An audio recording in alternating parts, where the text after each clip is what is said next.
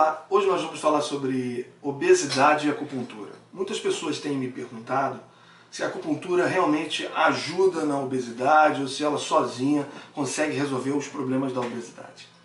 Antes de falar disso, vamos falar um pouco sobre a doença obesidade. A obesidade é uma pandemia. O que é uma pandemia? Pandemia é uma doença que está presente no globo inteiro, no, no mundo inteiro, em todos os países, independente de é, cor, independente, independente de poder aquisitivo, independente de tudo. Ela hoje é uma doença presente em todos os países, praticamente no mundo inteiro, até da China. E ela está muito associada com a, com a diabetes, melhor dizendo. Tanto é que ela ganha um nome moderno chamado de diabesidade. É, diabesidade é justamente a, a, a, a junção da obesidade e da diabetes, que é uma consequência é, tardia ou não tardia da própria obesidade. É uma doença crônica, a obesidade é uma doença crônica e é progressiva.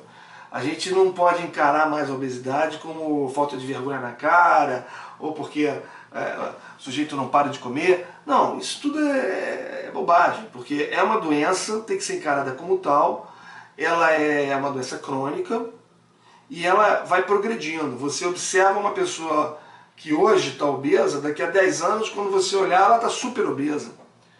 É, uma vez ela iniciando, ela só vai aumentando. É de difícil controle. Ela tem vários graus, desde um sobrepeso, né, aquele, aquela balança que está um pouquinho aumentada, até uma obesidade mórbida. Bom, é importante a gente dizer também que aquela velha fórmula dieta e exercício e atividade física, ela ainda é válida, ela funciona. Mas ela não serve para todos os casos e nem explica todos os casos de obesidade. Existem outras variáveis na questão da doença obesidade. O estresse pode levar a uma obesidade. A hereditariedade predispõe o sujeito a ter mais facilidade a engordar do que outros. A própria disbiose intestinal, que é a alteração da, da, da, microbiota intestinal, quer dizer, das bactérias benéficas e maléficas que nós temos no nosso intestino, quando isso está alterado, isso facilita a, a instalação da doença obesidade e, e da sua manutenção.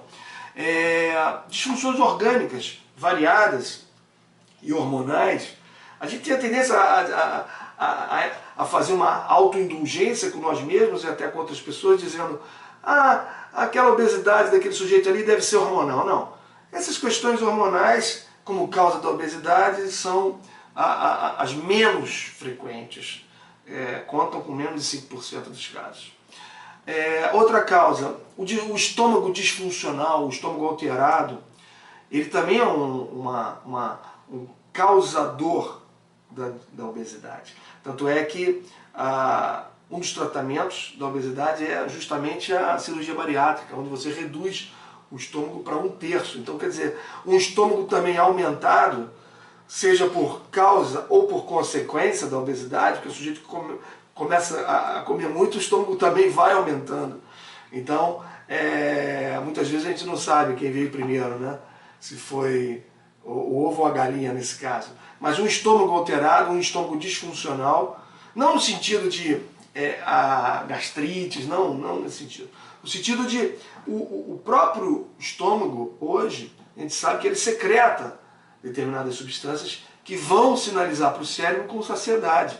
Então, um estômago disfuncional, quer dizer, funcionando de forma alterada, ele também é um, uma variável importante, uma causa importante na, da obesidade. A outra é essa circuitaria cerebral. Né? Nós temos vários é, é, circuitos no cérebro e um deles sinaliza com o prazer, com a recompensa. E nós temos um núcleo, aliás, vários núcleos no hipotálamo, que tem a, a, a função de nos causar a fome e outro núcleo de nos promover a saciedade. Quando esses núcleos, que é o núcleo lateral da hipófise e o núcleo ventromedial da hipófise, da hipófise desculpe, do hipotálamo, eles estão é, em descompasso, isso também causa uma, uma, uma um descontrole é, no nosso organismo e a gente passa a, a, comer e não se saciar. É bem verdade que nós temos é, alguns tipos de obesidade, algumas são por prazer até.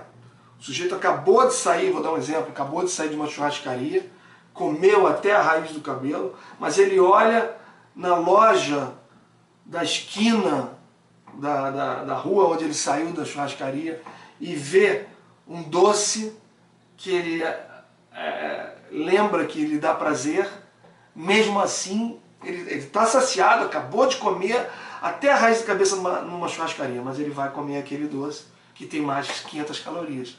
Então, é uma, é uma, uma obesidade dificílima essa, que é a, a hedonística, que é por prazer. Essa obesidade é muito difícil, porque tudo que der prazer, aquele, aquele paciente vai procurar. Pois bem, então, falando, dito isso, nós vamos tratar da questão da acupuntura. Em que medida a acupuntura pode ajudar a obesidade? Algumas pessoas pensam que sozinha a acupuntura vai resolver. Você vai fazer acupuntura e você pode fazer tudo errado. Não, não é assim. A acupuntura é um auxiliar. Ela vai ter uma ação é, promotora da saciedade, ela vai agir nesse núcleo hipotalâmico, ventromedial, vai ter uma ação menor no núcleo lateral, que está relacionado com a fome, porque a fome é fisiológica. Então, a acupuntura, ela abranda a fome, mas ela não abole a fome, como é o caso das anfetaminas. Você toma uma anfetamina e ela abole a fome. Não, a acupuntura não faz isso, porque a acupuntura promove equilíbrio. Então, ela não é, tem uma ação antifisiológica, né? antinormalidade, não ela equilibra o que está alterado. Ela tem uma ação no estômago, ela altera essa secreção dessas substâncias que são sinalizadoras para o cérebro de saciedade. É, elas têm uma ação indireta no funcionamento glandular e de todo o organismo. Elas têm, a acupuntura tem uma ação no psiquismo, ela diminui a ansiedade e com isso é, nós temos muitas pessoas que comem também por ansiedade e com isso é, é mais uma, uma variável que ela ajuda a controlar. Porém, ela não vai fazer você queimar caloria. Então, se você usa a acupuntura e modifica o estilo de vida, talvez seja essa a, a, a, a parte do quebra-cabeça que está faltando. Porque a gente já sabe que dieta e atividade física é uma fórmula que funciona mas ela não resolve todos os tipos de, de, de, de obesidade e não é fácil sustentar dieta a vida inteira e atividade física a vida inteira. Isso é uma coisa que precisa ser dito. Então, é, muitas vezes a acupuntura entrando nesse programa de reabilitação da, do paciente portador de obesidade, você consegue facilitar a reeducação alimentar dele, mudança de estilo de vida e às vezes até facilitar a atividade física, porque a acupuntura tem uma ação também é, é, acentuadora do desempenho físico. Sem falar do psiquismo, né? porque o sujeito consegue sair da inércia com mais facilidade. Então, é, você só tem a ganhar fazendo acupuntura é, se você incluir a, esse método chinês nessa programação de reabilitação da obesidade. Agora, nunca achando que sozinha a acupuntura vai conseguir resolver uma, uma doença que é complexa, é multifatorial e não tem um única, não tem uma, uma, um único remédio, não tem uma única solução.